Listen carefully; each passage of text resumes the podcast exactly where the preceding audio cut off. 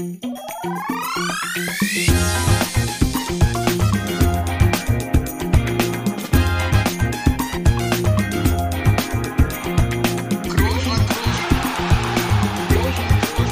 man nicht leicht heben, über den drüber, rüber, weg, rüber, weg. Einfach mal luppen. Jawohl, ja, da sind wir wieder. Eine neue Folge einfach mal luppen und wie ihr es gewohnt seid, halt jede zweite Woche mit einem Gast. Und ich hoffe, alle bisherigen Gäste verzeihen es mir. Aber das ist tatsächlich eine Folge, auf die ich mich besonders freue. Lange haben wir um ihn gebuhlt. Äh, das war schon schon länger im Raum, dass er hier mal mitmacht.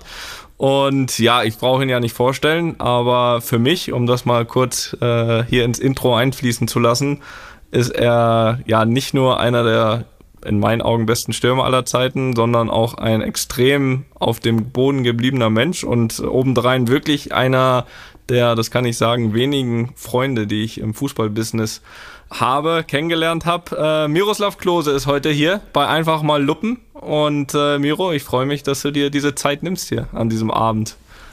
Hallo zusammen. Ja, vielen Dank für die Einladung. Ja. Servus auch an Felix.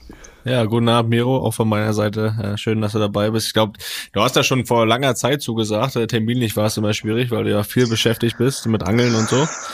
Ähm, deswegen äh, sind wir umso stolzer und umso glücklicher, dass es heute geklappt hat. Und äh, deswegen starten wir doch mal ganz einfach mit der Frage, wie es dir geht, weil es bei dir auch eine äh, keine normale Frage, weil du hattest ein bisschen zu kämpfen in letzter Zeit, aber dir geht's heute, habe ich gelesen, sogar heute, aktuell geht's wieder sehr gut, oder? Ja, alles gut. Ich hatte mit einer Thrombose zu kämpfen. Keiner weiß bis heute, woher es gekommen ist. Ich habe nur einfach mal Schmerzen gehabt und äh, habe gedacht, das wäre so ein bisschen Magnesiumentzug, bis dann drei, vier Tage nicht weggegangen ist. Dann bin ich zum Arzt und dann ist das diagnostiziert worden. Und äh, ja, es war ein Schlag für mich, weil man hat vor fünfeinhalb Jahren die Karriere beendet und äh, dann auf einmal Thrombose und ja, aber jetzt ist alles gut. Also jetzt habe ich vor sechs Wochen meine letzte Untersuchung gehabt und da war schon nichts mehr festzustellen. Also deswegen, man wird es nicht glauben, aber ich habe mich jetzt auch schon wieder bewegt. Sogar weil du wolltest. Äh, ähm, wie, wie, wie war denn das am Anfang? Also hattest du da große Probleme, konntest dich gar nicht groß bewegen? Ich weiß gar nicht, wie ich mir das vorstellen kann, ehrlich gesagt. Also vom Thrombose hat man ja mal irgendwie schon mal gehört, aber ich persönlich habe gar keine Ahnung, was dann die Auswirkungen sind. Ja, man soll sich nicht bewegen. Also ich war jetzt bei, bei zwei Ärzten und unabhängig voneinander habe ich mir dann die Diagnose geholt und äh, dann habe ich sofort äh, Tabletten bekommen, äh, einen Strumpf bis, äh, über den Kopf. Oberschenkel. ja, fast. Und da darfst du dich nicht bewegen, also weil das ja abfallen kann und äh, der Leistenkanal, der ist dann so breit, dass du dann das Ding sofort ins Herz, ins Herz bekommst und äh, eine Lungenembolie bekommen kannst und das, damit ist nicht zu spaßen. Und äh, ja, deswegen war ich da sehr vorsichtig damit umgegangen und äh, war dann nur noch kurze Zeit auf dem Platz, weil das auch gefährlich ist, wenn du den Ball abbekommst. Und äh, Mhm. ja, letztendlich, äh, wer mich kennt, der weiß, dass das nicht ich bin, wenn ich dann auf dem Platz äh, eigentlich stehen sollte und dann irgendwie hinterm Zaun äh, zuschauen muss und überall mich rumdrehen muss, ob ich einen Ball abbekomme. Und du Mhm. weißt ja, wie wild die da rumschießen. Und äh, ja, das war, das war sehr unangenehm, aber jetzt ist, jetzt ist alles gut. Und äh, ja, ich bin froh, dass es jetzt ausgestanden ist und voller Vorfreude. Ja, und ich meine, bevor du das hattest, also ich habe hier und da ja mal so ein Trainingsbild gesehen da, wie du da noch als als Co-Trainer unterwegs warst ähm, unterm Hansi bei Bayern.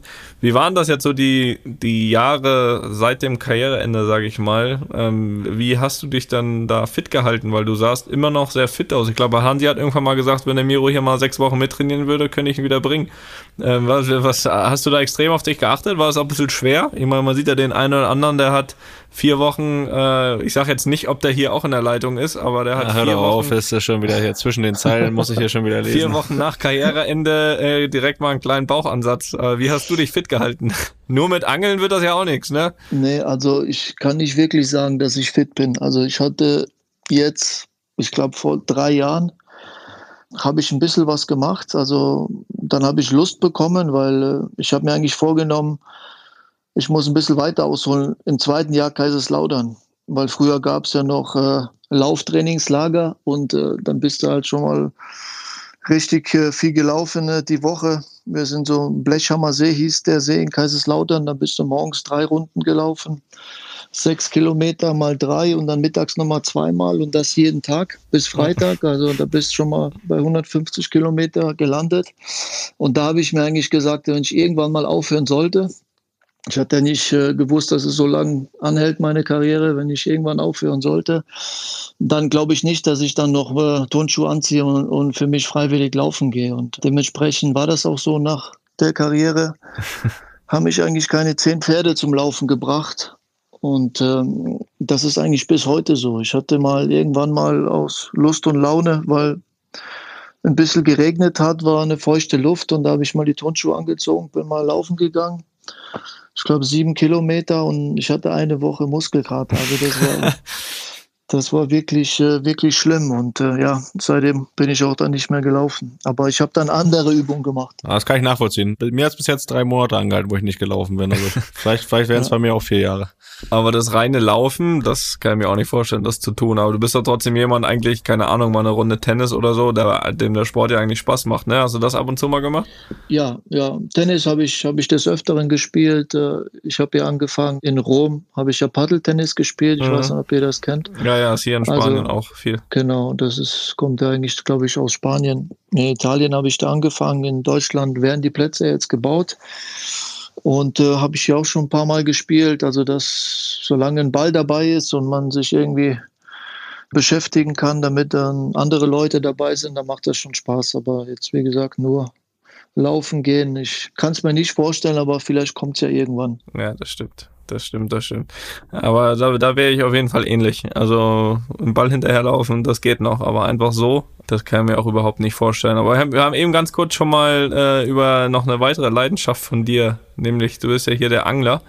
Ähm, wie, sag mir mal bitte, wie du auf so eine Idee kommst. Also bist eines Morgens aufgestanden und sagst so, jetzt gehe ich angeln oder was? Weil das ist ja auch dann, weiß ich, wann du da manchmal aufgestanden bist, weiß nicht, ob du das immer noch machst, aber und dich da irgendwo in die Isar stellst, morgens um vier, oder?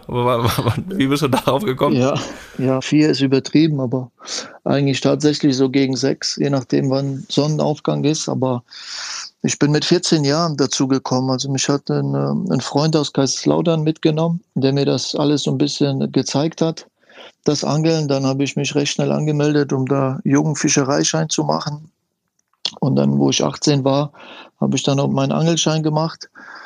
Und äh, ja, seitdem bin ich immer mal wieder am Wasser. Also vielleicht mal ein, zwei Jahre weniger, aber jetzt hat es äh, wirklich zugenommen, seitdem ich äh, bei Bayern war, die vier Jahre als Spieler und dann nach Rom sind wir wieder hierher gezogen und äh, ja, die Gewässer einfach äh, sind hier fantastisch. Es gibt so viele Seen bin auch äh, Mitglied jetzt in einem Angelverein und äh, ja, das ist, das macht dann einfach Spaß. Ich meine, wer sich damit beschäftigt, der kann es verstehen, aber so solche zwei wie ihr, glaube ich nicht.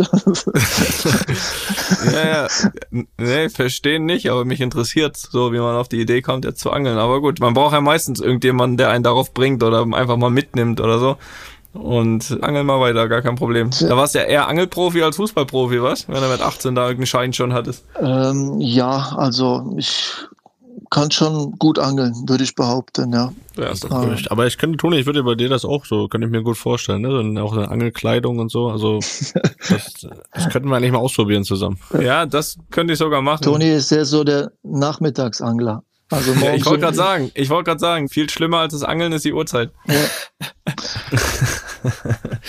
naja, gut, äh, das, äh, das, das, das schauen wir mal, Toni, das, das können wir ja mal irgendwann mal, irgendwann mal nachholen. Aber Miro, wir haben äh, auch ein bisschen was über Fußball zu sprechen, weil das ist ja noch ein bisschen interessanter, glaube ich, also für die Mehrheit. Deine Karriere hat äh, überraschend, wie bei allen eigentlich, äh, in der Jugend begonnen, die ersten Anfänge. Deine Mutter war polnische Handball-Nationalspielerin, dein Vater war auch Profifußballer in Frankreich. Mhm. Handball, Fußball, du hast dich bis am Ende zum Fußball gekommen. Wie, was gab da den Ausschlag, äh, sich für den Fußball zu entscheiden? Ich weiß gar nicht, was es, was es war. Also ich glaube, es hat mich äh, mehr beschäftigt, äh, Fußball. Also meine Mama hat ja noch Trainerin gemacht, wo wir nach Deutschland kamen.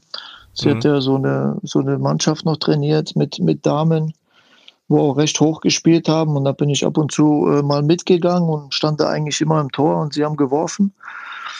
äh, bei den Trainingseinheiten. Aber ähm, Fußball war, war recht spät. Also ich habe ja mich nie im Verein dann angemeldet, äh, bin auch quasi nicht entdeckt worden, außer in der Schülermannschaft, weil wir auf dem Pausenhof immer Fußball gespielt haben. Und dann kam dann irgendwann ein Lehrer zu mir, ob ich dann in der Schülermannschaft äh, mitspielen möchte. Und ja, da habe ich gesagt, ja, wann muss ich wo sein? Und äh, ja, so kam ich dann zur Schülermannschaft und dann war es äh, in der Region, wo ich äh, gewohnt habe, in Kusel, gab es ja dann eine Realschule, Gymnasium und Hauptschule, haben dann immer gegeneinander gespielt, um dann äh, sich für das nächste Turnier zu qualifizieren. Und äh, ja, dann hat mich jemand entdeckt und äh, hat dann gefragt, ob ich mal im Verein Fußball spielen möchte. Und dann habe ich mich eine Zeit lang gewehrt, weil ich mir das gar nicht vorstellen konnte. Und ja, irgendwie war der hartnäckig und äh, hat dann immer wieder mal gefragt und äh, ja, letztendlich habe ich mich dann angemeldet im Verein und äh, ja,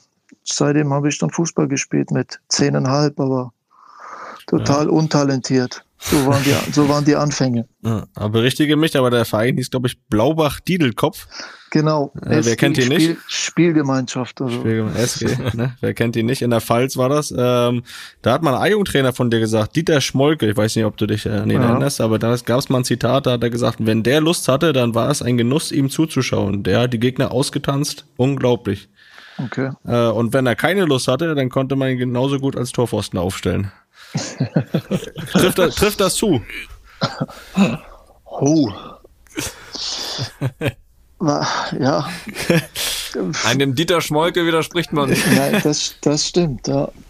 Das stimmt, aber ja, was hat der mit Lust? Ja, ich, also Lust hatte ich eigentlich immer gehabt, aber ich sag mal so, es gab auch mal schlechtere Tage.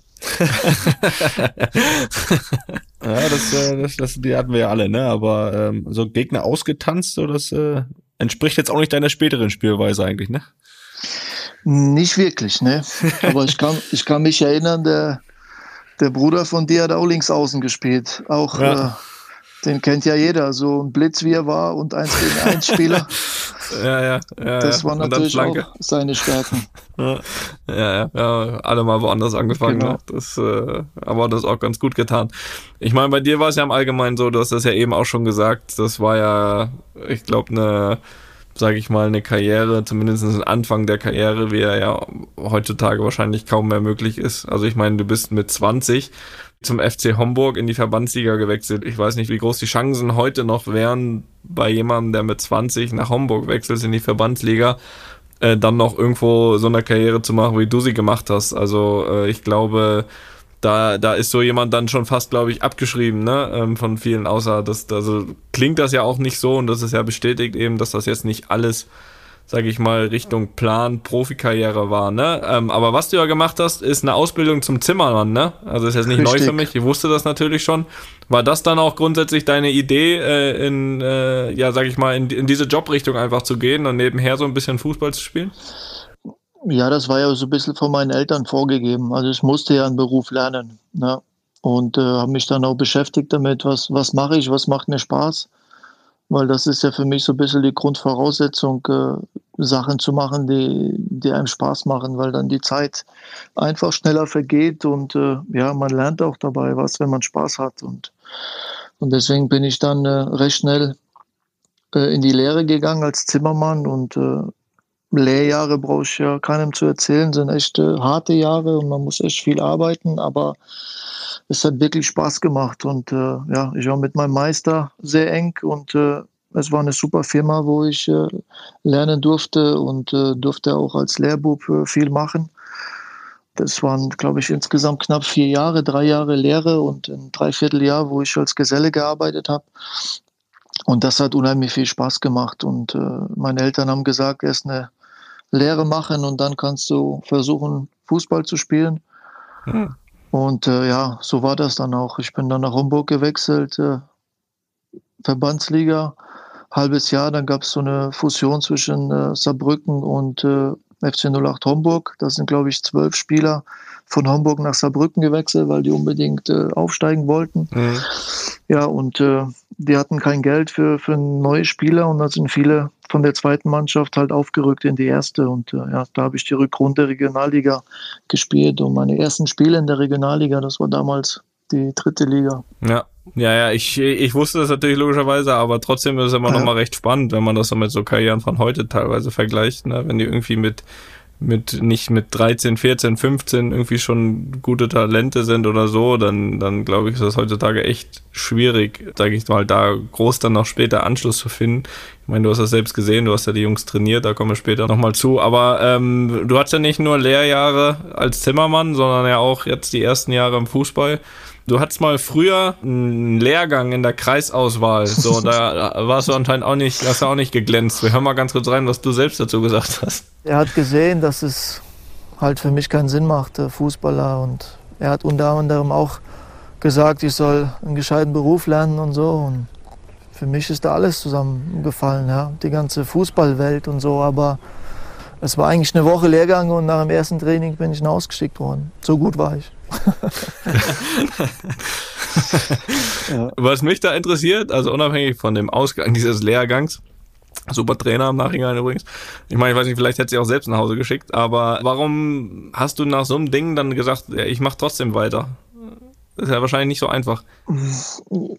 Ja, also ich muss ja ganz ehrlich sagen, dass ich äh, viel gelernt habe, so in den späteren Jahren. Also man muss ja, und das war bei mir immer das Wichtigste, muss ja immer ehrlich zu, zu sich selbst sein. Und äh, mhm. ich war ja damals schon, äh, ich sag mal, halbwegs äh, talentiert, aber habe äh, die Jahre so ab, ab Homburg, äh, dieses, ab der Verbandsliga, dann Regionalliga, dann habe ich äh, ordentlich und schnell äh, dazugelernt. Ja, aber damals äh, bin ich, das war ja Südwestauswahl, das was das Interview, das ging um die mhm. Südwestauswahl, diese eine Woche Lehrgang. Aber ich habe die Kreisauswahl übersprungen, da wollte mich keiner haben. Ich bin direkt in die Südwestauswahl und äh, ja, so wie ich gesagt habe, eine Woche Lehrgang und nach dem ersten Training nach Hause geschickt worden. Aber es, was hat mich motiviert? Also die motiviert hat mich äh, ich glaube, diese Rückfahrt damals von Edenkoben, weil mein Vater ja selbst Fußballer war und äh, der mhm. hat mir damals einfach gesagt, es gibt immer solche Rückschläge, ja. Dass er halt ein Trainer ist, der nicht auf deine Spielart steht. Ja, diese Verletzungen, was halt immer dazwischen kommt und äh, er hat das beschrieben als Steine. Das sind halt Steine, die im Weg äh, liegen und die muss man halt beiseite schaffen. Ja. Manchmal sind das kleinere, manchmal sind es auch größere Steine. Ja.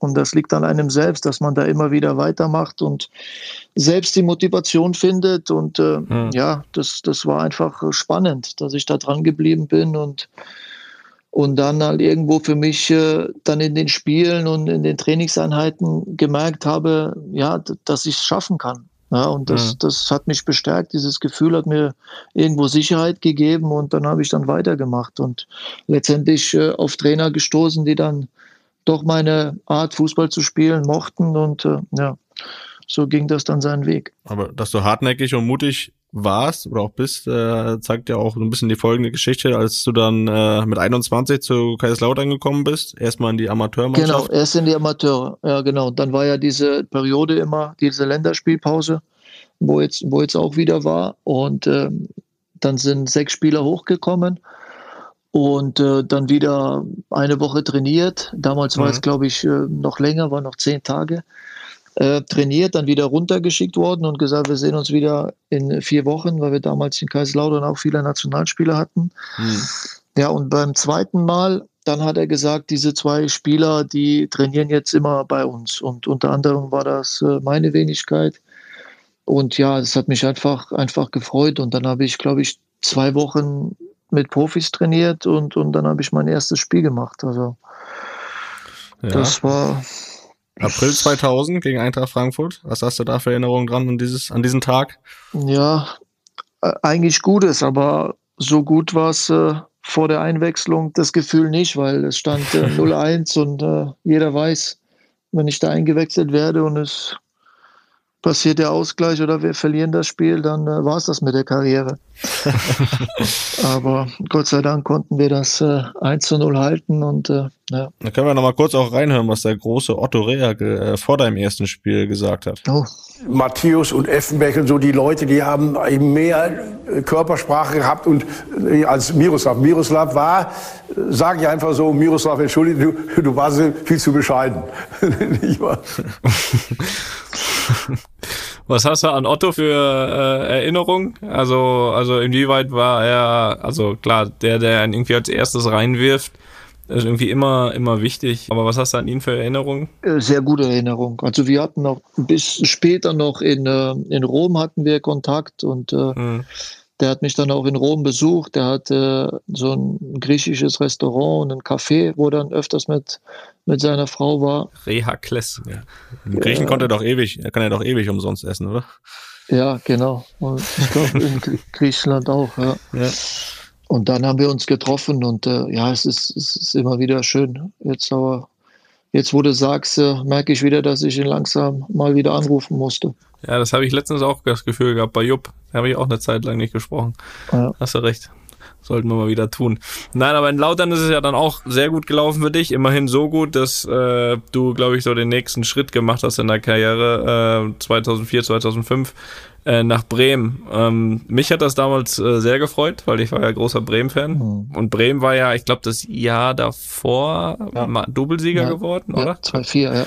Warum Bremen? Warum hast du dich für Bremen entschieden? Und äh, was natürlich für mich äh, noch viel entscheidender ist, Du hattest zu der Zeit den besten Bundesligaspieler äh, hinter dir mit Johann Miku. Ja. Äh, wie viel Spaß hat das gemacht?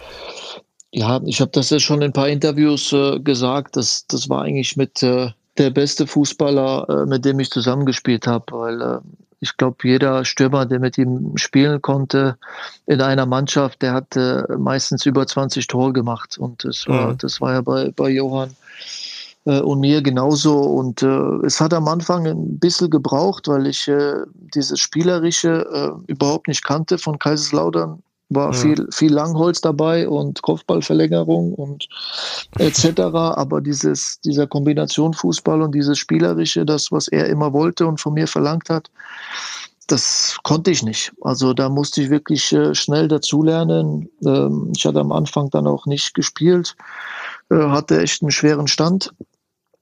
Aber dann, Gott sei Dank, gab es, äh, ich glaube, ein Spiel in Bochum, wo ich dann eingewechselt worden bin, habe dann drei Tore gemacht. Das war so ein bisschen der Wendepunkt. Da sowas kann helfen. Äh, kann, ja, muss nicht, kann. war aber in dem Fall so. Und ähm, ja, dann war es irgendwie dann leichter äh, vonstatten gegangen und äh, das Spielverständnis wurde, wurde besser. Und ja, dann außer K&K-Sturm, Nelson Valdez war bei uns noch dabei und äh, ja, das, das hat schon Spaß gemacht. Also einen sehr guten Trainer mit Thomas Schaf, der recht offensiv hat spielen lassen, was mir so absolut entgegenkam. Mhm. Und auch der ganzen Mannschaft. Und äh, ja, es hat einfach äh, Spaß gemacht, äh, in der Mannschaft zu spielen. Ja, ja das glaube ich. Trainingslager auf Norderney auch Spaß gemacht? Ich war einmal da. Ich war einmal da. Gott sei Dank war ich da Nationalspieler und es wurde immer absolviert, wo die Nationalspieler nicht da waren. Das war immer die erste Woche. ja. Aber ich war einmal kurz da. Ich glaube, ich glaube sogar eine Nacht und dann ist immer wieder zurück. Aber ich sei froh. Ja, das war. Ich kann, kann nicht wirklich viel über Norderney erzählen, außer bei der bei der Landung. Äh, so viele Kaninchen auf einmal habe ich, glaube ich, noch nie gesehen. ja, das war nur aus persönlichem Interesse, weil ich habe hier schon ein paar Mal von erzählt, weil ich durfte es ein paar, paar, paar Jahre länger erleben. Ja. Das, das glaube ich. Ja gut, aber das war glaube ich so ähnlich wie der Miro von seinem See erzählt hat da damals. Na, ich glaube die 150 Kilometer habt ihr auch geknackt in der Woche. Das ist richtig. Ja. Morgens um sieben. Naja.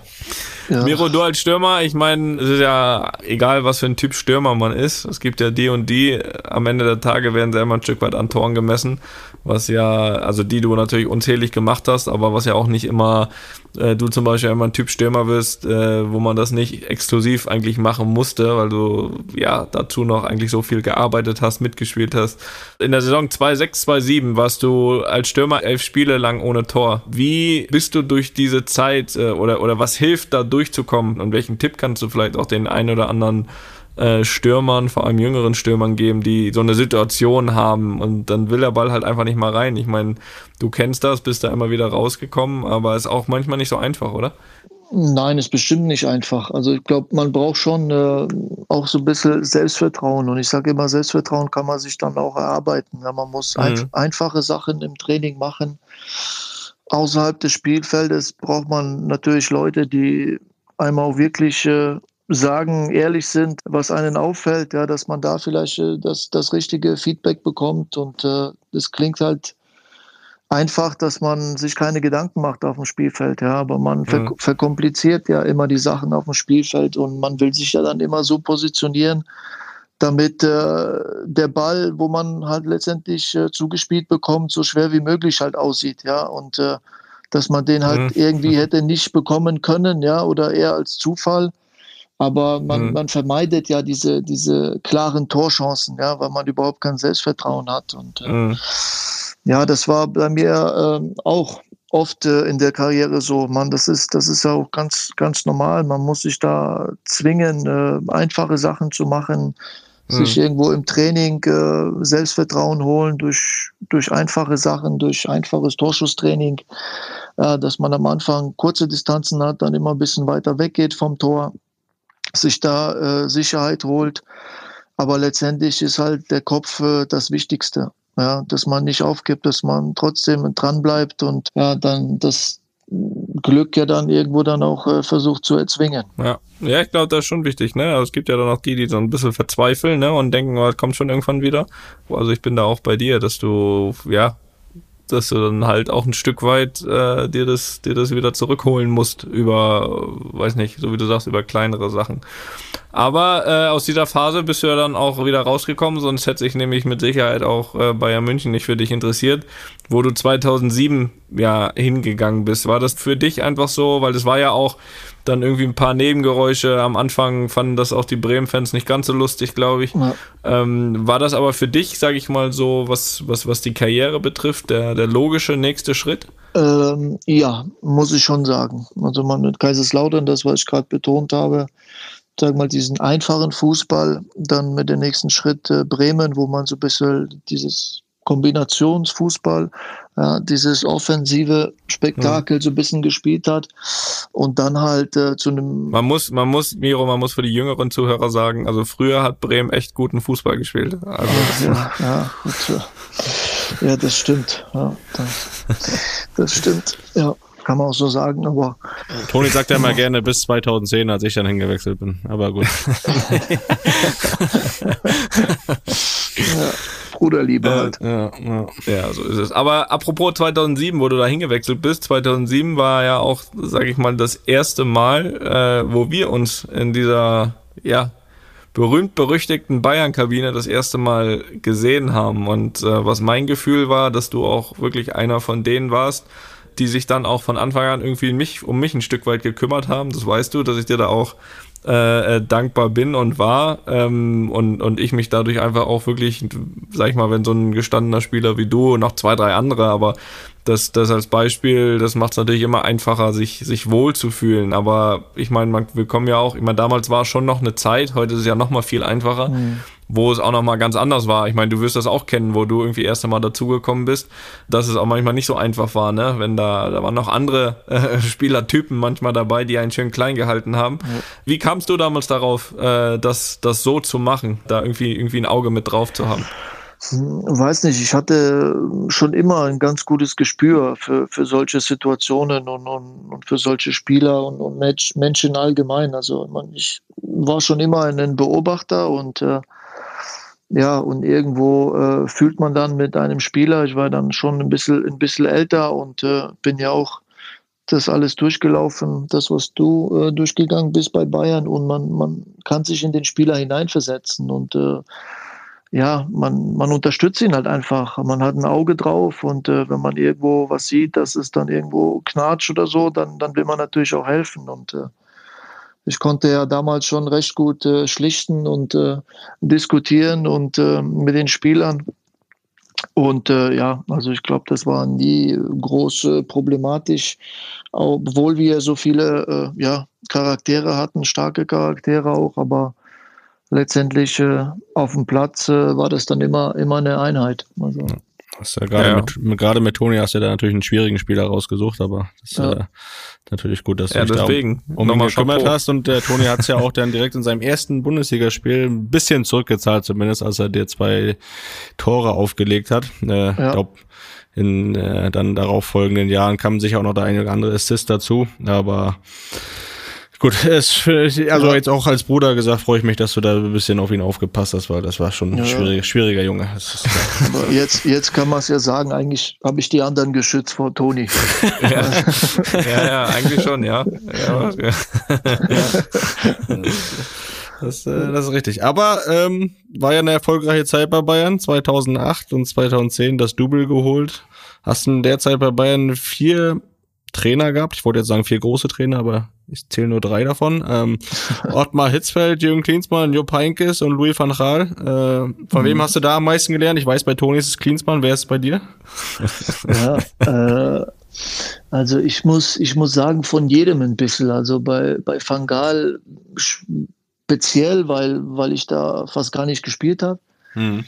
Ja, da war ich äh, auf der Bank und konnte mal die andere Seite so ein bisschen kennenlernen, wenn man halt immer ähm, Ersatzspieler ist ähm, und dann äh, sehr selten reinkommt und dann halt immer dieses Spielersatztraining und sich äh, versucht in die Mannschaft zu spielen, aber letztendlich bekommt man da ein Gefühl, dass man eigentlich nur fünfte Rad am Wagen ist und, und mhm. gar keine Chance hat.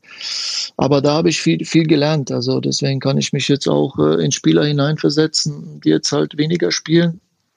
Ja, und, und kann denen das halt dann auch vernünftig erklären und äh, warum sie äh, deshalb trotzdem weitermachen sollten. Ja, naja, ist, äh, Toni ja auch die Erfahrung gemacht, gerade am Anfang seiner Karriere. Ja, und wenn er beim Louis gespielt hast, bist du als Zehner rumgerannt irgendwo, ne? Genau, genau. Ich, war, ich habe zwei Einheiten als Stürmer gemacht und äh, sonst immer nur Zehner. Und äh, na, nachdem er mir gesagt hat, dass ich ab jetzt äh, nur noch Zehner spiele, hat er drei Tage später in der PK gesagt, äh, dass Thomas Müller bei ihm immer spielt.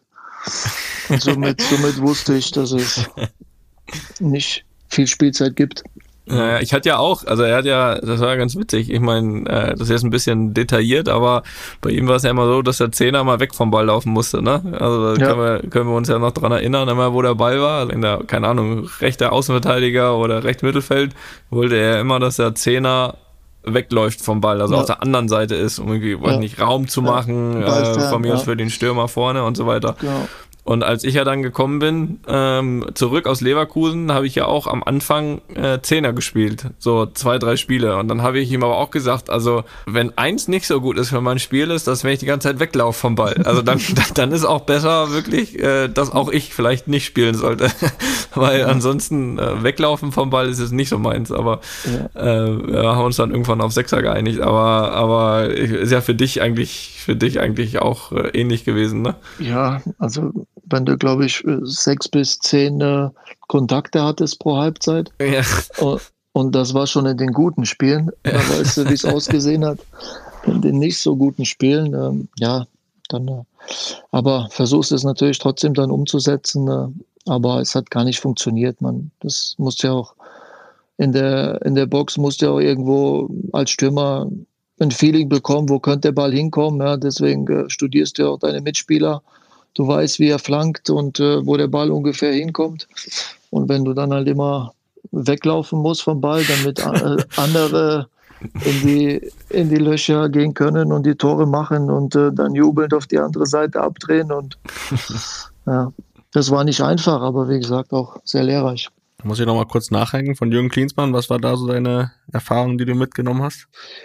Ja, also ich, ich würde jetzt nicht sagen, dass da alles schlecht war. Ich meine, das war ja nee, auch, viel, auch dann, viel von der Nationalmannschaft. Das macht Toni. Da. Nein, der Unterschied ja, ist ja, ich meine, der Unterschied ist ja, Miro kann es ja zweimal beurteilen. Er hat ihn natürlich vorher bei der Nationalmannschaft gehabt. Das kann ich ja, nicht beurteilen, ja. zum Beispiel.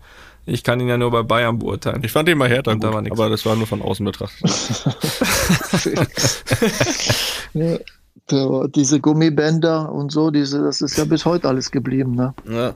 Ja, deswegen, klar, war nicht alles schlecht, aber das, das will ich, gar nicht, ich kann es auch gar nicht, ich kann es ja nur von außen beurteilen, deswegen bin ich da, ich ja. wollte nur ein bisschen Öl ins Feuer gießen, mache ich mal ja, ganz gerne. Das hat man gar nicht gemerkt. Ja, da kommen wir mal ganz schnell weg von Bayern. Warst ja vier Jahre da. Dann bist du äh, 2011 nach Rom gegangen. Äh, Serie A. Wie würdest du das im Nachhinein beschreiben? War das immer für dich irgendwie so ein Ziel, ins Ausland zu wechseln? Ähm, Ziel würde ich jetzt nicht sagen. Ähm, man sagt zwar immer, großer Fußballer muss auch mal im Ausland gespielt haben. Und dann kam einfach die Möglichkeit. Also deswegen, äh, es hat alles gepasst. Also damals sind die Kinder äh, eingeschult worden und äh, ja, wir konnten den Schritt wagen und im Nachhinein äh, mit der Sprache, mit dem Land, mit den ganzen Leuten, Verein und Fans, äh, da muss ich sagen, waren fünf äh, fantastische Jahre und ich bin hm. so froh und glücklich, dass ich diesen Schritt gemacht habe, weil äh, ich habe so viele Freunde gefunden und äh, bis heute reisen wir nach Rom und äh, verbringen da die Zeit und es ist, es ist richtig schön. Also spricht, spricht die ganze Familie auch ja, Italienisch? Also, ja, ja, ja. natürlich also die, natürlich, meine Familie beschimpft mich, weil ich halt äh, in der Kabine Italienisch gelernt habe. Da ist natürlich die Grammatik ein bisschen flöten gegangen, weil wir fünf Brasilianer, vier Argentinier hatten und die wiederum haben es auch in der Kabine gelernt. Also, aber ja. ich verstehe alle Leute und äh, ich hoffe, die verstehen mich auch alle. ja, genau. Nach Rom hast du ja dann deine Karriere beendet mit 38. Und äh, ich meine, Miro, wir haben ja hier jemanden in der Leitung, der hat die Karriere jetzt mit 30 beendet. Was, was sagst du zu sowas? Also Rudi Völler würde sagen, er hat den Fußball nie geliebt. Ja. Ähm, was, was sagst du zu ja, ihm? Bei mir war es ja auch äh, 17 Jahre. Felix, was hat der? 13, 14? Ja, 13, 13. Ja, gut, also viel weniger waren es jetzt auch nicht.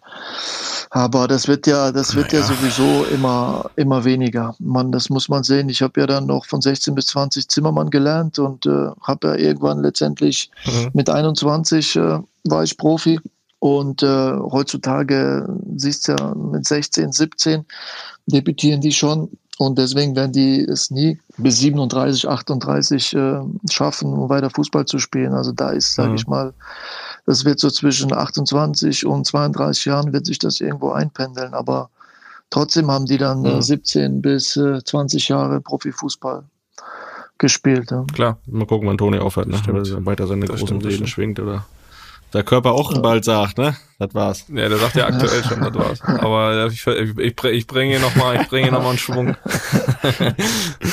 ja, das, äh, das ist immer natürlich auch gut, wenn man nicht wegen dem Körper aufhören muss, ne? Das ist ja immer schon mal, schon mal keine schlechte ja. Sache. Ähm, Nationalmannschaft, da hat es ja auch die Möglichkeit, ne, äh, polnischer Nationalspieler zu werden. Äh, wie war da so die Phase der Entscheidung? War das leicht für dich oder schon eine schwere Entscheidung? Also damals war es so, ich habe jetzt, ich habe nur die deutsche Staatsbürgerschaft und okay. ich hatte im, immer nur die deutsche. Okay. Aber nichtsdestotrotz, ich hatte, ja, also es wurde viel, viel geredet, viel geschrieben, dass der Nationaltrainer von Polen damals in Kaiserslautern Spiele beobachtet hat und wollte, dass ich für, für Polen spiele. Aber ähm, letztendlich äh, kam es dann irgendwie nur durch die Presse, dass der Trainer da war, aber richtige Anfragen gab es da nicht und äh, dann bin ich das zu Hause mal kurz durchgegangen und die Eltern haben gesagt, wenn ich so weitermache, habe ich die Möglichkeit auch da für die deutsche Nationalmannschaft nominiert zu werden und äh, ja, dann habe ich einfach weitergemacht und äh, ich glaube vier oder sechs Wochen später war dann die erste Nominierung schon für die deutsche Nationalmannschaft und äh, ging ja relativ schnell. Ja. Gesichert den Miro. Ja, ich glaube, du brauchst ja auch dafür gar keine also da reicht ja früher bei einigen Nationalspielern hat ja auch gereicht, wenn die einen deutschen Hund hatten, ne? Und zack waren sie spielberechtigt. Also ich glaube, da hättest ja. du auch Polen, hättest du auch so spielen können. Ne?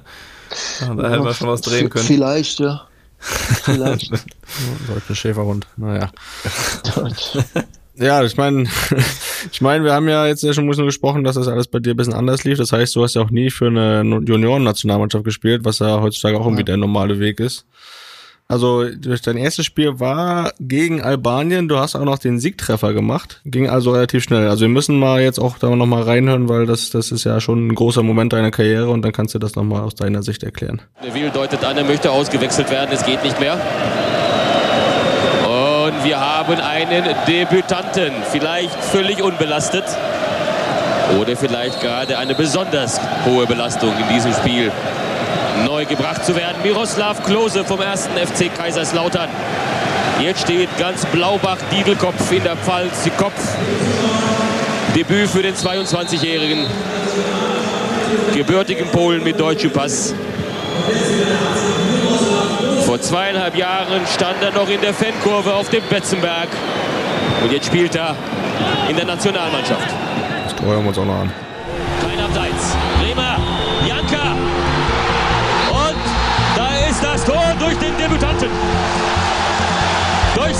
Klose. Salto Klose. Deine Erinnerung an den Tag, Miro, das ist natürlich, äh, den wirst du bestimmt nicht vergessen haben. Äh, nee, also erstmal habe ich die Stimme von Belareti erkannt. ja, unverkennbar. Ähm, ja, es war schwierig. Also es war so halb kniend, halb liegend. äh, irgendwie habe ich gedacht, dass der Ball sicher auf den Kopf kommt und irgendwie wurde er immer flacher und dann nochmal abgefälscht. Ja, und letztendlich habe ich den doch dann mit dem Kopf gemacht, aber sieben Etage tiefer und habe dann mein Salto gemacht und ich kann mich nur noch erinnern, dass ich da durchgeschüttelt worden bin vom Carsten Janka. Ich, ich glaube, der hat mir das halbe Kreuz gebrochen. Oh, vom, das war vom Janka wäre man natürlich, also. un unglaublich, unglaublich, bis ich da mal in der Kabine äh, gesagt habe, der soll mal aufhören, mich so durchzuschütteln, sonst äh, mache ich nimmer viele Spiele an seiner Seite. An seiner Seite. weil das war ein richtiger Bär. Nee, es war, es war, es war schön. Also das war wieder Siegtreffer und äh, das, das ist einfach schön. Das macht halt Spaß, äh, solche Momente, wenn man da helfen kann. Und es ging ja ganz gut los mit Nationalmannschaft. Dann glaube ich, ein paar Tage später äh, war das nächste Spiel in Griechenland. Äh, dann habe ich auch da getroffen und wir haben 4-2, glaube ich, gewonnen. Ja, und so nahm es seinen Lauf. So nahm es seinen Lauf, ne? 13 Jahre lang, deutsche Nationalmannschaft und äh, die meisten Tore auch noch für Deutschland gemacht. Hättest du dir das am Anfang zugetraut, derjenige zu sein? Ich erwarte jetzt natürlich ein klares Ja als Antwort, aber ähm, natürlich. Ne? Wenn du schon sagst, in den ersten beiden Spielen direkt getroffen, dann wusste man ja schon, wohin die Reise geht. Ja, klar. Damals wusste ich gar nicht, wer, wer vorne steht. Also ich glaube, da habe ich mich äh, gar nicht interessiert dafür. Ja, Miro, aber was ja noch verwunderlicher ist, ist, also bei deinen Qualitäten, dass du da äh, hinkommen konntest, okay, aber mit Sicherheit nicht wegen Schießen. Also Boah. du hast ja selbst immer gesagt, also schießen kannst du eigentlich nicht, ne? Das ist ja für einen Stürmer nicht so gut. Wie hast du es trotzdem hinbekommen, so viele Tore zu machen? Weil ich angeschossen wurde. Des Öfteren. Nein, Schießen kommt, also das war für mich auch richtig schlimm. Das hatte, das, das für mich als Stürmer dass, dass man sagen muss, ich, ich konnte nicht schießen. Das war, ich habe, glaube ich, ein oder zwei Tore Maximum außerhalb des 16er gemacht. Und das war damals in Kaiserslautern, wo, wo der Torhüter, äh, glaube ich, mit Absicht in die andere Ecke gesprungen ist. Vom Ball weggelaufen quasi, ja. wie auf der 10. Ja, das, das ist also auch beim Torschusstraining, äh, bei mir ist alles zugegangen. Also ich, ich, das kann man gar nicht erklären. Also Mittlerweile habe ich ja beim Fußballlehrer gemerkt, dass das ja Höchstbelastung ist. Kleinfeldspiele 4 gegen 4 und Torschuss ist Höchstbelastung. Also deswegen weiß ich mittlerweile, dass es bei mir richtig Höchstbelastung war. und ich habe ja immer so einen Trick, habe mir einfallen lassen, immer den ersten oder zweiten Ball, damit es nicht so auffällt, über, über das Tor geschossen und dann habe ich eine Zeit lang gebraucht, äh, um den Ball dann zu holen und äh, dann wieder damals, damals in Kaiserslautern wieder mich hinten anzustellen. Und äh, ich glaube, ich habe jeden dritten dann nochmal vorgelassen, habe dann nochmal Schuh, Schuh, Schuh gebunden und letztendlich bei 20 Minuten Torschusstraining habe ich dreimal aufs Tor geschossen. Also das war, das war gar nicht meins. Also schießen, ich, ich kann es mir bis heute nicht erklären warum ich nicht schießen konnte. Und ich, du kennst mich, ich habe vieles ausprobiert, aber. Ja, ja, ja, ja, ich weiß. Ich habe dich sehr oft äh, schießen sehen oder versuchen, versuchen, Versuch gesehen.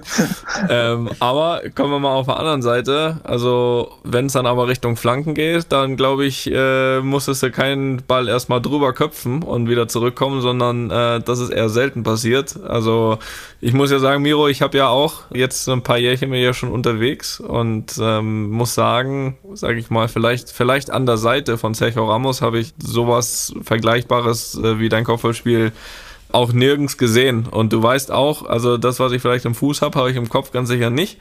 Äh, mhm. Ich kann das zum Beispiel überhaupt nicht. Ich kann es auch gar nicht nachvollziehen, wie man. Das kann man auch auf mehrere Ebenen beziehen, aber erzähl ruhig weiter. Okay, Felix, äh, bitte. ne? Danke. ähm, wie, wie war das? Äh, hast du da von Anfang an auch früher schon gemerkt, okay, dass du da irgendwie ein Händchen für hast oder das Timing stimmt oder gut platzieren kannst? Oder hast du das einfach brutal viel trainiert, weil du eben nicht schießen konntest, dass du wenigstens köpfen kannst? ja, dass ich halt überhaupt eine Stärke habe. äh, nein, äh, also Köpfen, ich, ich weiß nicht, Sprungkraft sicherlich so ein bisschen auch äh, vererbt bekommen. Äh, mhm. Meine Mutter ja Handballerin war und äh, mhm. ist auch recht hoch gesprungen.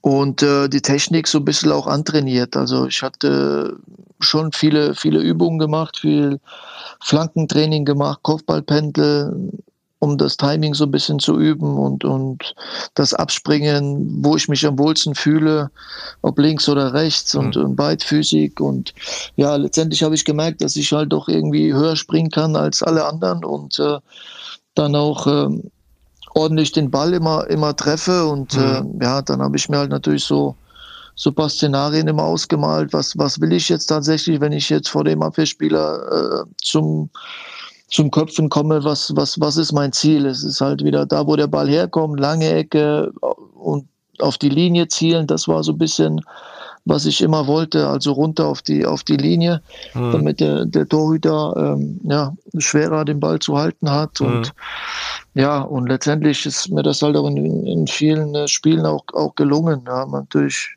brauchst du auch Zusammenspiel mit dem Flankengeber und äh, da hatte ich schon den anderen guten Spieler, der auch eine scharfe Flanke ähm, reinbringen konnte. Und äh, ja, so habe ich mir das über die Jahre dann so ein bisschen eingeeignet, dass es halt auch eine Waffe wurde. Und äh, ja. ja. letztendlich, äh, so glaube ich, kann ich das behaupten, dass, es, dass ich da das schon ganz gut konnte. Ja, das kann man tatsächlich. Da muss man gar nicht äh, zu hoch greifen, um das sagen zu können. Das, das war schon okay. Aber was natürlich auch mal, und glaube, das ist auch so ein bisschen mein, also, also unabhängig davon, dass mir komplett, was das betrifft, die Voraussetzungen fehlen.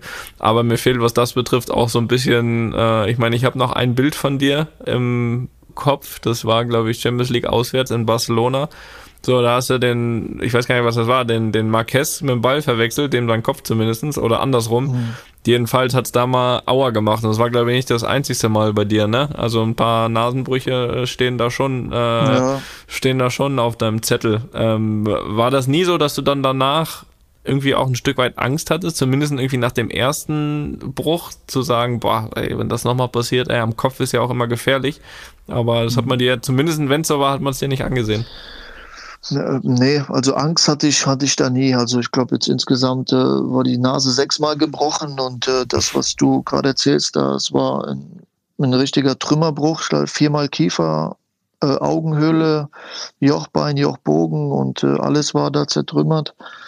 Ähm, das war ein Champions League Spiel und der, der Marquez ist, ist äh, hinter mir ausgerutscht und deswegen man macht ja immer so ein bisschen den Arm weg, dass man den Spieler, wenn man den spürt, dann, dann zieht man natürlich den Kopfball nicht so durch.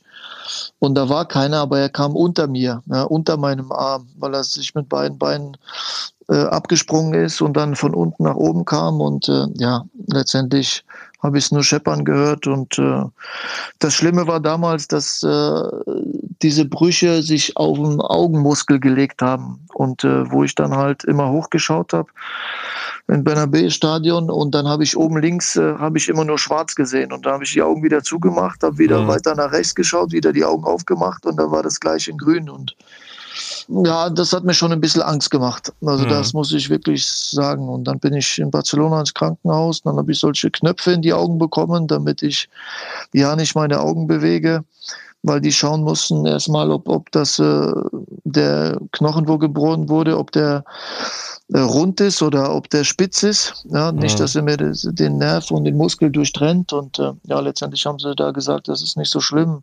Haben sie mir die Knöpfe wieder rausgemacht aus den Augen und haben gesagt, ich kann jetzt äh, normal, normal schauen, weil das ein, ein runder Bruch ist, da kann, da kann nichts passieren. Und ja, bin dann zurückgeflogen, die ganze Nacht gekühlt und bin am nächsten Tag in Bremen operiert worden. Ja, also und dann, wenn du das hörst und dann äh, nächstes Mal setzt du da wieder irgendwie so eine Maske auf und springst da wieder ins Kopfballduell. Du bist auch nicht ganz dicht, ey, wirklich. Ja, aber ich glaube, ich, ich, ich habe auch 18 Tage später habe ich wieder gespielt. äh, mit einer Maske damals. Äh, mhm. Die war so ein bisschen durchsichtig, die habe ich mir selbst äh, anfertigen lassen und äh, das, das war echt cool, weil ich die Maske nicht gesehen habe und äh, deswegen habe ich recht schnell da auch die Angst verloren. Mhm. Aber Thomas Schafe hat er dann gesagt, ich soll jetzt mal langsam wieder äh, spielen, weil was soll da passieren? Also mehr wie, wie brechen kann es ja nicht. So, ja. da, so hat er mir Mut gemacht, aber. Er hat auch mal, Thomas Schaf hat auch zu Spielern mal gesagt, wenn die sagen, ja, der Muskel hat zugemacht, hat er auch gesagt, ja, dann mach ihn wieder auf. genau. ja, alte Schule. Ja. Ähm, Miro, du warst ja jetzt auch bei Bayern, äh, zwar da Co-Trainer von Hansi, aber ich glaube ja schon auch mit so einem bisschen besonderen Auge auch auf die Stürmer, irgendwie Laufwege und so weiter. Was ist für dich so aktuell in dem Fußball jetzt heute, was, was ein Stürmer können muss, alles? Also äh, welches Paket muss so ein Stürmer mitbringen heutzutage, um da auch gut reinzupassen? Ich meine, äh, ist ja jetzt auch kein, kein Geheimnis, dass äh, irgendwie da vielleicht auch der eine oder andere in den letzten Jahren, vor allem auch deutsche Stürmer, ähm, fehlt mit gewissen Anlagen. Wie siehst du das? Ich will jetzt nicht sagen, du warst der Letzte, aber doch, warst du doch. Ja, ich rede so vom Paket, weil du Paket ansprichst. Ich rede mhm. auch immer so gern vom Paket, äh, weil du viele Stärken halt haben musst. Ja, und die musst du dir halt wirklich antrainieren. Ja, weil äh, heutzutage musst du halt oft auch switchen können als Stürmer. Ja, da kriegst mhm. du mal eine Flanke, wo, die du verwerten musst mit dem Kopf. Dann brauchst du wieder diesen Kombinationsfußballer, wo sich eine Mannschaft vielleicht zurückzieht. Und äh, im Abschluss beidfüßig sein. Ja, dann brauchst du eine gewisse Schnelligkeit, als Stürmer, das kann man nicht irgendwo trainieren, aber andere Sachen kann man trainieren, ja, aus verschiedenen Situationen und, und Winkeln schießen. Ja, das, mal kommt der hoch, mal kommt der flach. Äh, mhm. Mit Dropkick, du kennst das ja alles, das ist halt alles immer ähm, eine andere äh, Schusstechnik. Ja. Man muss den Ball halt dementsprechend immer ordentlich treffen und äh, diese ganzen Automatismen, wenn man, wenn man das halt äh, beherrscht und dann in dem Spiel unter Druck und äh, viele Sachen halt innerhalb von einem Bruchteil entscheiden muss, wie man mhm. den Ball trifft, wo man jetzt kurze, lange Ecke schießt und äh, ja, wenn man da eine gewisse Sicherheit hat und äh, immer weiß, äh, mit welcher Technik so ein bisschen man den Ball richtig trifft, dann glaube ich, dann, das kann man dann äh, trainieren. Und als Trainer war mir das halt unheimlich wichtig, dass wir ja den, den Spielern, den Stürmern auch eine gewisse Sicherheit dann auch, auch geben und äh, dann äh, Automatismen halt auch abspulen im Training, äh, wo dann im Spielen immer wieder vorkommen. Ja, mhm. gewisse Sicherheit den geben, äh, vom Tor einfache Sachen machen und äh, dann mal äh, flache Bälle äh, mit der Innenseite reinschieben, dann mit Spannschießen aus der Luft und aus der Drehung und ja, letztendlich sieht man mal äh, am Lewandowski, das ist für mich so ein Beispiel, äh, der ist halt für mich äh, komplett, also der ist der kann alles, der ist noch richtig, richtig schnell, der kann ein Kopfballspiel, weil er Sprungkraft hat, Timing hat, äh, beidfüßig ist, ja, der hat ein Gespür für Situationen und äh, Du kanntest noch Luca Toni, das war für mich so ein Phänomen äh, im 16er. Mhm. Wenn du von drei Bällen äh, zugespielt hast, äh, hat er zwei Tore gemacht, äh, weil der, der hatte auch äh, richtiges Paket, richtige Stärken. Und äh, ja, da müssen wir wieder hinkommen, dass, dass wir die Spieler einfach kompletter ausbilden. Hast du, ah, da muss ich kurz noch nachfragen, hast du irgendwie einen deutschen Spieler im Blick oder irgendwie im Kopf, der, der vielleicht dem aktuell irgendwo am nächsten kommt oder sind, haben wir da jetzt irgendwie so wirklich so eine Leerstelle, sag ich mal, wo keiner dem nahe kommt? Also, Felix, wenn ich jetzt wieder einen, Namen äh, nenne, obwohl ich habe schon äh, ein paar im Kopf, aber wenn ich die jetzt wieder äh, nenne, ich habe jetzt glaube ich einmal den Fehler gemacht, äh, dass ich damals gesagt habe, äh, Niklas äh, Füllkrug. Den finde ich gut, weil wir den damals äh, in der U20 äh, bei dem Trainingslager, wo wir mit der A-Nationalmannschaft waren, da haben wir die U20 mhm. äh, eingeladen und dann ist er mir aufgefallen, hat einen ganz guten Ball gespielt und den fand mhm. ich echt interessant, äh, weil er auch eine, eine, ein Gespür für Situationen hatte und da in den Spielen echt gut gespielt hat. Dann habe ich den Namen halt genannt und äh, ja, letztendlich äh, hat er dann irgendwann mal ein Interview gegeben, dass er sich auf Instagram äh, bedankt hat und ich hätte ihm noch nicht mal zurückgeschrieben. Aber du weißt ja, dass ich mit Instagram und den ganzen Sachen nichts am Hut habe, dass ich nur äh, WhatsApp habe und letztendlich äh, die ganzen anderen Sachen ja nur, nur Fake-Seiten sind. Aber ja. ja. So, so war der halt sauer, dass ich ihm über Instagram nicht mehr zurückgeschrieben habe. Und, ja. Deswegen lasse ich das mal mit den Namen. Ja, ja. Aber ich meine, du hast ja, du hast ja jetzt auch im Nachwuchs schon ein bisschen trainiert, da hast du vielleicht schon mal den einen oder anderen im Blick, aber das, das ist ja auch immer besser bei den Jungspielern, das vielleicht nicht jetzt dann noch öffentlich zu sagen. Absolut. Da kommt ja dann auch nicht jeder so klar mit. Ähm, trotzdem will ich jetzt nochmal kurz, habe ich ja schon mal hier zwei Weltmeister am Tisch, ne? Das äh, Deswegen muss man kurz mal über die, die WM noch reden. Ich meine, du hast, hast es lange versucht mit der Nationalmannschaft, äh, viele Vizetitel, sage ich mal, Vizemeisterschaften. Ja. Ähm, hast du dann wirklich noch dran geglaubt, dass es bei deinem letzten Turnier äh, klappen wird? Was heißt dran geglaubt? Es war, es war wieder eine neue Chance. Äh, mhm. Aber so richtig geglaubt, äh, glaube ich, kann man das nicht sagen, weil da gehört ja viel, viel mehr dazu. aber, aber letztendlich im Vergleich zu, zu den anderen äh, Turnieren hat man schon gemerkt, dass es einfach eine andere Stimmung ist, ja, dass wir ähm, positionmäßig echt doppelt gut besetzt sind, ja, dass wir Spieler haben, die dann auch äh, einspringen können, wenn, äh, wenn welche ausfallen, äh, verletzungsbedingt oder gesperrt sind. Und äh, ja, das war die Stimmung. Die Stimmung hat es auch so ein bisschen ausgemacht. Ja, also mhm. ich glaube auch, äh, mit den Häuschen, wo wir hatten, diese, diese mhm. fünf in Campo Bahia, da glaube ich, das, das, das war auch gut. Ja. Ja. Da habe ich mir echt die, die besten ausgesucht äh, für mein Haus. Absolut. Also war Toni nicht dabei, oder? Toni war direkt neben mir. ja klar, ja, weil wir wussten, da ist um 21.30 Uhr geht das Licht aus. so, so sieht's aus. Absolute, absolute Ruhe. Ja, hat anscheinend geholfen. Ne? Und für dich persönlich war es ja auch nochmal nicht nur der Titel, sondern auch das 16. WM-Tor. Äh, hast den Torrekord geknackt von Ronaldo, von dem brasilianischen Ronaldo. Mhm. Ähm, dazu bist du noch der einzige Spieler, der es bei vier Weltmeisterschaften in Folge mindestens ins Halbfinale geschafft hat. Also mhm ähm, einiges an persönlichen Rekorden, aber so Von der Ronaldo saß ja auf der Tribüne, durfte sich das noch mit angucken. Ja, ja das ist 7-1, ja. Ja. ja, das haben wir nicht vergessen. Aber so wie ich dich kenne, ist das für dich jetzt dieses Persönliche nicht ganz so wichtig. Trotzdem möchte ich dich nochmal in dem Moment ein bisschen zurückholen, äh, dass wir da nochmal kurz reinhören an das 2 zu 0 gegen Brasilien, was dann das oh. entscheidende Tor war, um den Rekord zu knacken. Und da ist eine Möglichkeit für Klose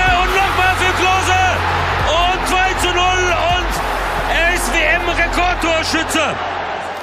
Ja, also äh, kurze Frage an Toni. Toni, das war, ich erinnere mich, du standst auch eigentlich einschussbereit, ne? Hast du bist da noch ein bisschen sauer oder sagst du, nee, das, den Rekord, den gebe ich ihm da gerne? Ja, ich hatte ja, also ich habe das, äh, als wie es gestern war, noch im Blick. Also ich glaube, ich habe den Pass auf Thomas irgendwie durchgesteckt. Der lässt ihn dann irgendwie so halb liegen für Miro, aber ich war äh, da war der Miro wahrscheinlich auch ein bisschen überrascht. Ich war sogar weitergelaufen in den 16er und, und hab dann aber gesehen, ach komm, Miro, du kannst so gut schießen, schieße rein. Das hat dann im zweiten Versuch geklappt, als der Torhüter dann nur noch lag. Da musst du dich schon auf die, auf die Torschusstechnik musst du dich schon verlassen von dir. ja. Ja, aber das ist immer so ein Miro, also für dich so ein Rekord, den genießt man dann aber eher nach der Karriere als dann irgendwie schon währenddessen, oder? Ja, also ich meine, das ist bei dir geht's ja jetzt los, weil Toni wird es noch ein bisschen dauern, aber letztendlich nach der Karriere, äh, wenn alles so ein bisschen abgesackt ist, äh, dann kann man vieles Revue passieren lassen und äh, mir war damals 2014 war mir der Weltmeistertitel, das habe ich auch oft betont, viel viel wichtiger wie jetzt äh, dieser persönliche Titel mit ja. mit 16 Toren letztendlich. Ja. Ist natürlich umso schöner, wenn wenn wenn beides geklappt hat.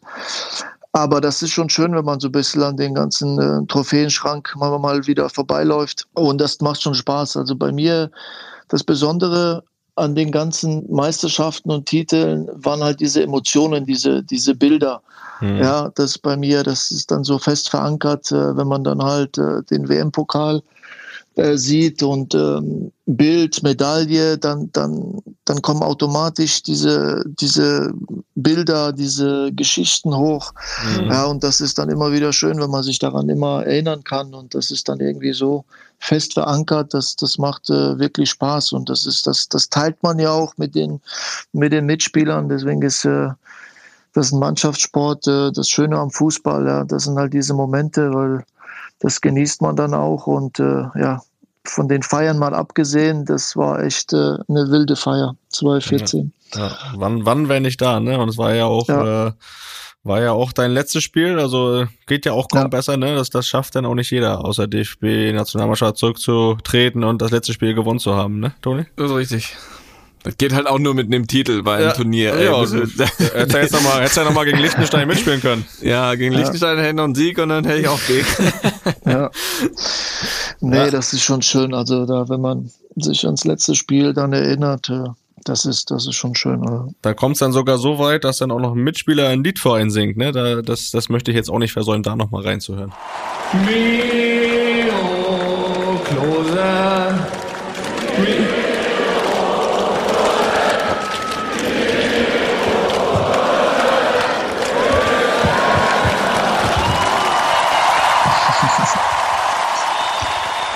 Ja, da, da waren ein paar Leute da auf der Meile. Ja, Brandenburger Tor, Toni. Äh, habe ich mir das Mike geschnappt. Ja, das ja. ist äh, auch ein seltener Moment. Toni in Ekstase.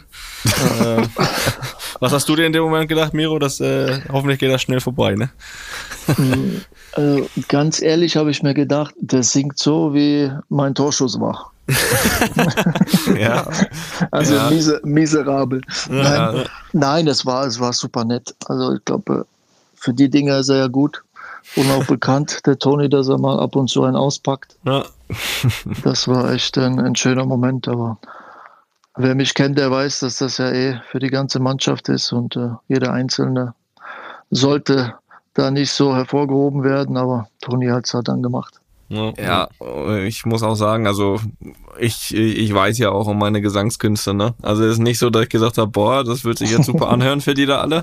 Aber ich hatte halt in dem Moment das Gefühl einfach, dass du Miro dir das auch total verdient hattest. Nicht nur, weil es dein letztes Spiel war auch und dein letztes Turnier, sondern von deiner Art, die du in die Mannschaft getragen hast. Dieses, und es war ja jetzt nicht nur 2014, war 2012 ja auch schon mal dieses, Weißt du, dieses, dieses, was ich ganz am Anfang beschrieben hatte, was, was, was ich hatte, als ich mit, mit, äh, mit 17 da hochgekommen bin zu Bayern. Da wussten wir auch nicht, dass wir, ähm, ja, dass wir da sieben Jahre später auf der Fanmeile zusammen Weltmeister werden. Aber ja. ähm, du hast dich halt von da damals bis zu diesem Punkt auch nicht, nicht verändert. Und ähm, nicht nur mir gegenüber, sondern insgesamt für die Mannschaft. Und da hatte ich eben das Gefühl, okay, einmal, einmal tief durchgeatmet, da standen halt 250.000 und dann und dann hier keine Ahnung, wer das Ding da moderiert hat, äh, gib her das Ding jetzt mal. Ja. und ich war auch sehr froh, dass die Fans da sehr schnell mit eingestimmt haben. Das ist sehr unangenehm das, geworden. Das ist, dass sie schnell erkannt haben. Ja. ja, besser ist das. Ja, so gut war es immerhin, dass es erkannt wurde. das stimmt. Ja. Aber ich glaube, danach war noch die Helene die hat das ja. dann nochmal versöhnt. Also, ja, die hat es dann, ja. St hat's dann komplett versaut, stimmt nicht. ähm, ja, so ein bisschen zurückblicken, Miro, äh, bevor wir auch dann so langsam zum Ende kommen. Ähm, während deiner Karriere? Man hat ja oft dann mal so, wenn man ein bisschen zurückblinkt, Sachen, ähm, hättest du Sachen anders gemacht in deiner Karriere oder alles nochmal äh, genauso? Ähm, waren Fehler dabei, die du vielleicht trotzdem auch nochmal einfach gemacht hättest, weil sie wichtig waren? Oder hättest du irgendwas anders gemacht? Äh, boah, weißt du, dass ich daran halt überhaupt noch nicht gedacht habe. Aber ich glaube. Siehst du mal, siehst du mal. Hier kriegst du noch neue Fragen, die du noch nie gestellt bekommen hast. Ja, ja. ja. ja. Da kannst du lange mit dem Kicker sprechen. nee, nicht, nicht, nicht wirklich. Also nicht, wenn ich jetzt so spontan und schnell überlege, muss ich sagen, nicht wirklich. Also da diese Karriere-Steps immer so ein bisschen mhm. den nächsten Step, so ein bisschen die spielerisch bessere Mannschaft, der größere Club. Mhm. So, und dann nochmal mit der Auslandsstation. Mhm.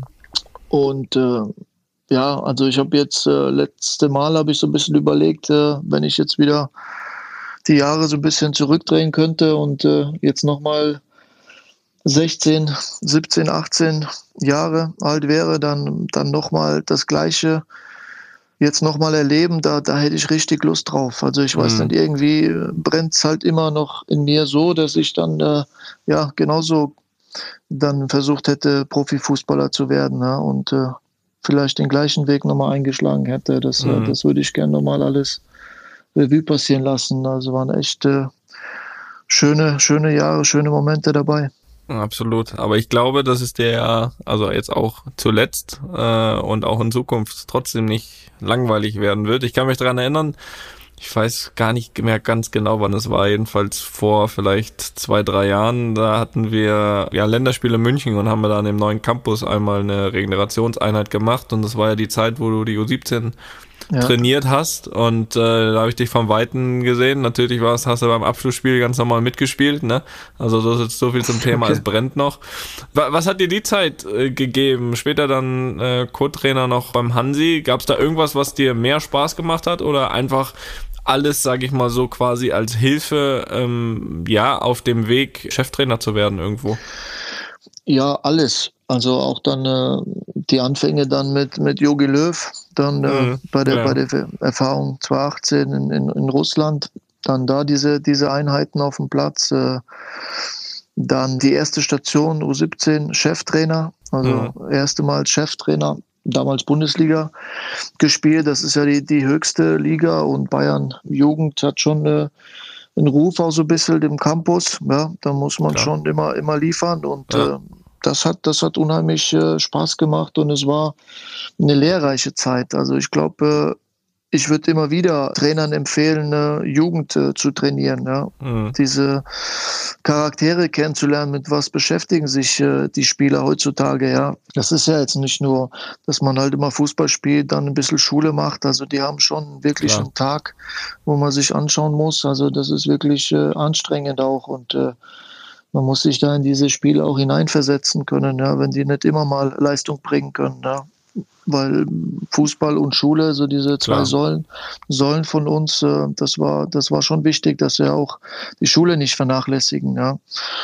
Und ja, äh, da muss ich wirklich sagen, da habe ich das erste Mal so ein bisschen ja, das Feuer entfacht, äh, wo ich dann wirklich äh, sagen musste, also es macht richtig Spaß Erfahrung weiterzugeben, äh, mit den Jungs tagtäglich auf dem Platz zu stehen und äh, denen so ein bisschen die Spielidee beizubringen. Und äh, ja, mit dem, mit dem Jahr jetzt äh, bei den Profis äh, mit Hansi Flick und, und dem Trainerteam, ja, das war fantastisch. Also wirklich, äh, das hat so viel Spaß gemacht. Äh, Hansi hat einem da echt äh, fast freie Hand gelassen und äh, durfte viel mit den Stürmern trainieren und allgemein äh, die Offensive und äh, ja, das hat unheimlich Spaß gemacht und hm.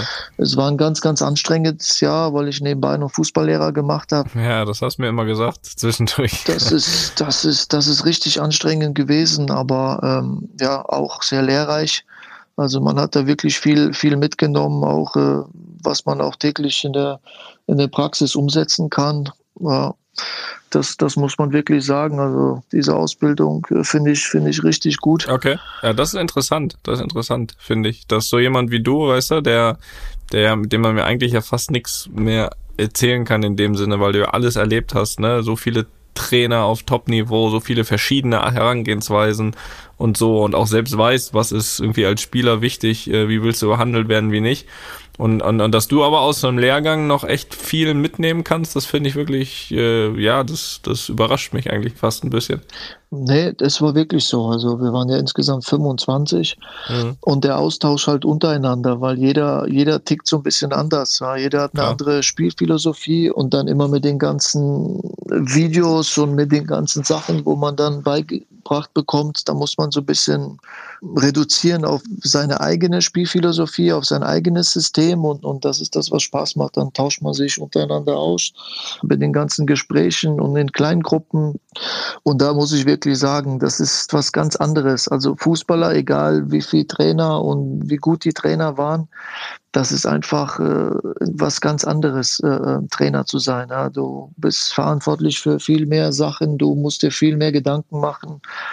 Als äh, Spieler gehst du eigentlich nur zum Training, weißt, wann du da sein musst. Dann sagt dir der Trainer, was du zu tun hast. Dann machst du eineinhalb Stunden Training und dann bist du quasi wieder am Regenerieren oder, oder weg. Mhm. mhm. Ja, und äh, ja, als Trainer ist das dann was ganz anderes. Es ist ein, ein Fulltime-Job. Ja, aber klar. geht ja gerade erst los. Ne? Ich meine, jetzt bist du offiziell Fußballlehrer, du hast Bayern verlassen, das heißt, du bist, du bist verfügbar, du bist frei. Also gib uns doch mal einen Ausblick, wann sehen wir dich? Äh, im Profibereich als Trainer? Oder äh, anders gefragt, sehen wir dich noch in die Saison im Profibereich als Trainer? Ja, davon, davon gehe ich stark aus. Also für mich war das Wichtigste jetzt erstmal gesund werden. Das war hm, für mich ja, jetzt klar. Priorität, weil äh, ich kann nur mit voller Überzeugung auch die Sachen dann auch vormachen, äh, wie man, wie man Bälle spielt, wie man flankt, wie ich bestimmte Situationen haben möchte und äh, Laufwege. Das will man dann auch äh, selbst noch den Jungs auch zeigen, ja. Und äh, wenn ich da nicht äh, mitspielen kann und nicht laufen kann, dann äh, bringt das auch nichts. Das bin dann nicht ich. Und deswegen, ich bin jetzt gesund. Äh, ja, ich lasse jetzt alles mal auf mich zukommen. Also es kommt das eine oder andere, kommt schon langsam rein. Und äh, ja, ich muss einfach für mich das ganz wichtig, ein gutes, gutes Gefühl haben ja, bei den ganzen Gesprächen.